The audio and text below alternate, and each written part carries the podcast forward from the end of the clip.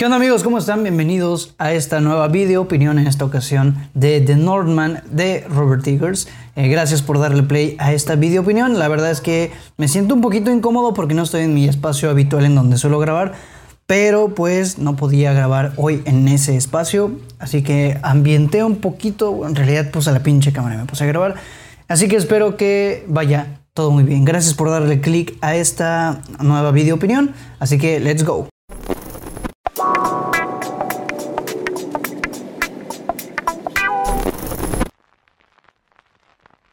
Vámonos con un poquito de datos generales de The Northman, la tercera película de Robert Eggers, dirige y escribe Robert Eggers, mismo director de películas como The Lighthouse o como The Witch, y pues este es su tercer largometraje realmente, ¿no? El reparto tenemos a Alexander Skarsgård, William Dafoe, Anne Taylor-Joy, Nicole Kidman, Ethan Hawke, Claes Bang, Bjork, incluso un repartazo de 10, sin duda alguna, que pues definitivamente es uno, uno de los grandes vamos a decir, llamativos de esta película. ¿no? Una película de 90 millones de dólares, es la primera superproducción de Robert Diggers.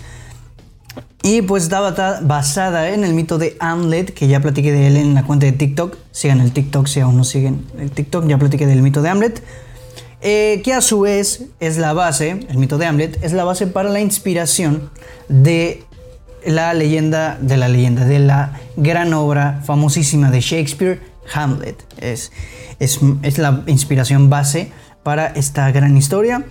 Y pues bueno, vamos a platicar de The Norman. Un poquito de background, ya saben que a mí siempre me gusta dar un poquito de background de qué esperaba yo de la película, de qué me. de cuáles eran mis expectativas antes. Y de un tiempo para acá no me ha gustado hacerme expectativas de películas. Sin embargo, al ser Robert Diggers y que sus dos películas anteriores me encantaran, me llamaba mucho la atención de Norman, sobre todo porque eran películas sobre los vikingos y los vikingos siempre me han llamado muchísimo la atención. Eh, luego se anuncia que es la primera superproducción, ya no va a trabajar con A24, sino con Focus, si no me equivoco.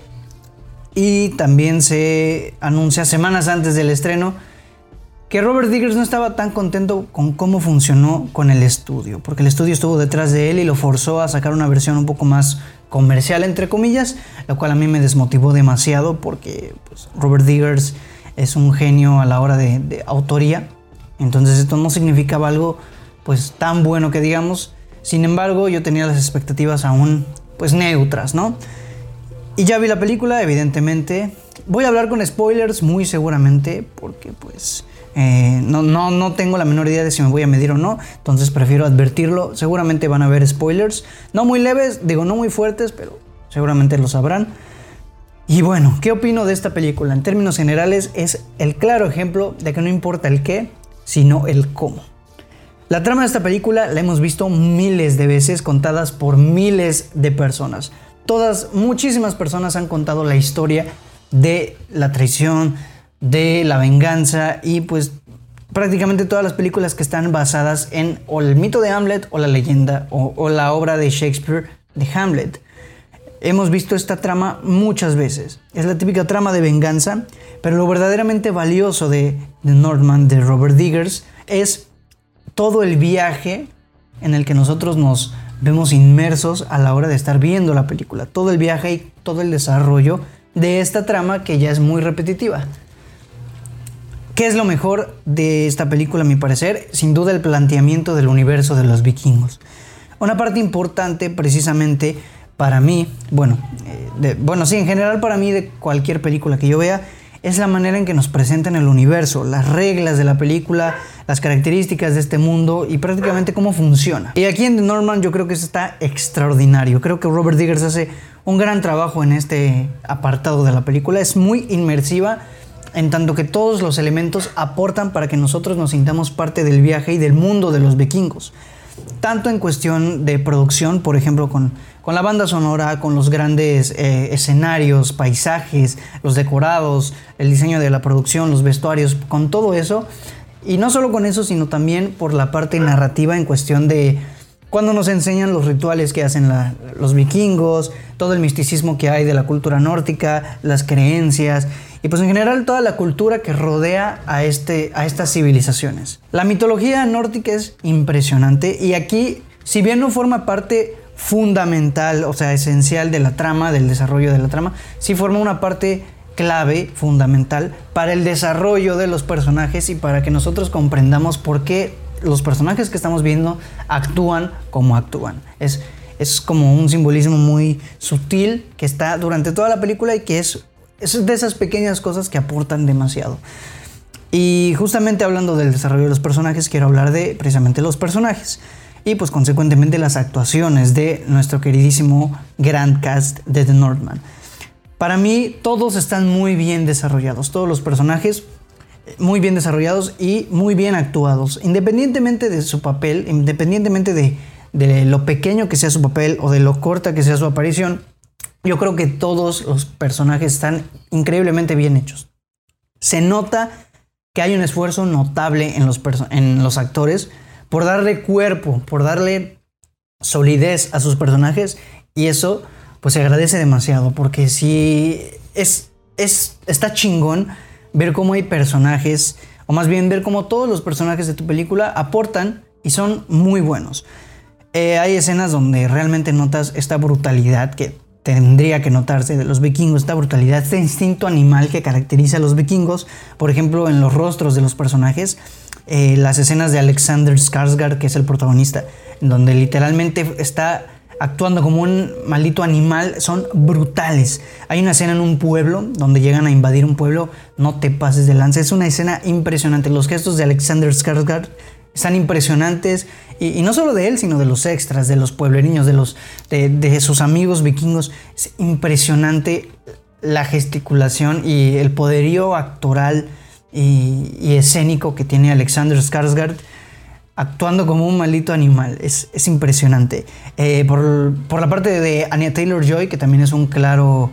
Eh, ¿Cómo decirlo? Es, es un llamativo de la película. Me gustó bastante la actuación de Anya Taylor Joy como Olga. Es muy sutil, es muy sutil su actuación. O sea, sutil en el sentido de que es una actuación, pues bastante. No extravagante, pero tampoco pasa desapercibida. Es muy sutil, pero tiene mucha presencia. Sí, Anya Taylor-Joy es una actriz siempre con mucha presencia y con mucha elegancia, por mucho, por muy diferente que sea su papel, siempre tiene mucha elegancia en su actuación y pues aquí no decepciona en lo absoluto. Es una gran actriz Anya Taylor-Joy y de eso ya no nos tiene que quedar ninguna duda. Nicole Kidman es otra actriz que me impresionó, sobre todo después del segundo acto, de la segunda mitad de la película, me impresionó demasiado cómo actúa esta señorita que se roba cada escena, literalmente a la vez y dices, brother, estás loca. Y es, es increíble la actuación. Y pues en general de todos, Willem Dafoe está bien en su papel. Eh, Bjork, que sale súper poquito, también está excelente. Todos en general están grandísimos. Ethan Hawke, también impresionante. Todos muy bien. Hasta los niños que aparecen en la película están muy bien, a mi parecer. Ahora vamos a platicar de la historia un poquito. Como te mencioné, es una historia sencilla. Es una historia que hasta cierto punto es igual a muchas historias de venganza, pero pues lo realmente enriquecedor de ella es, valga la redundancia, la riqueza visual y narrativa que hay en el universo que plantea Robert Diggers. Hay muchos elementos que enriquecen a esta película, a la historia y que la dotan de una originalidad, dotan a la trama de una originalidad, a pesar de que hemos visto esta historia muchas veces, muchas, muchas veces. Entonces es valioso que una trama que hayamos visto muchas veces se note original y se sienta genuina y pues fresca, es, un punto muy a favor de la película. Y pues como toda película de Robert Eggers, hay simbolismos, hay muchos simbolismos, pero la manera en que están metidos en la película, en la trama, sin duda alguna hacen, o más bien se notan muy sutiles y que también, pues, en cierta parte añaden un plus a la película, ¿no? Estoy seguro de que la película en un principio tenía muchos más simbolismos de los que vimos, pero es aquí donde se nota un poquito la mano del estudio para que no haya demasiada confusión en cuestión de que la gente no vaya a entender lo que está pasando en la película. Eh, consecuentemente hablando del guion, tengo unos problemillas, ¿sí? Unos pequeños problemillas con el guion, porque hay ciertos diálogos en los que hay exposición que yo la siento un poquito forzada, eh, un poquito obvia, ¿no?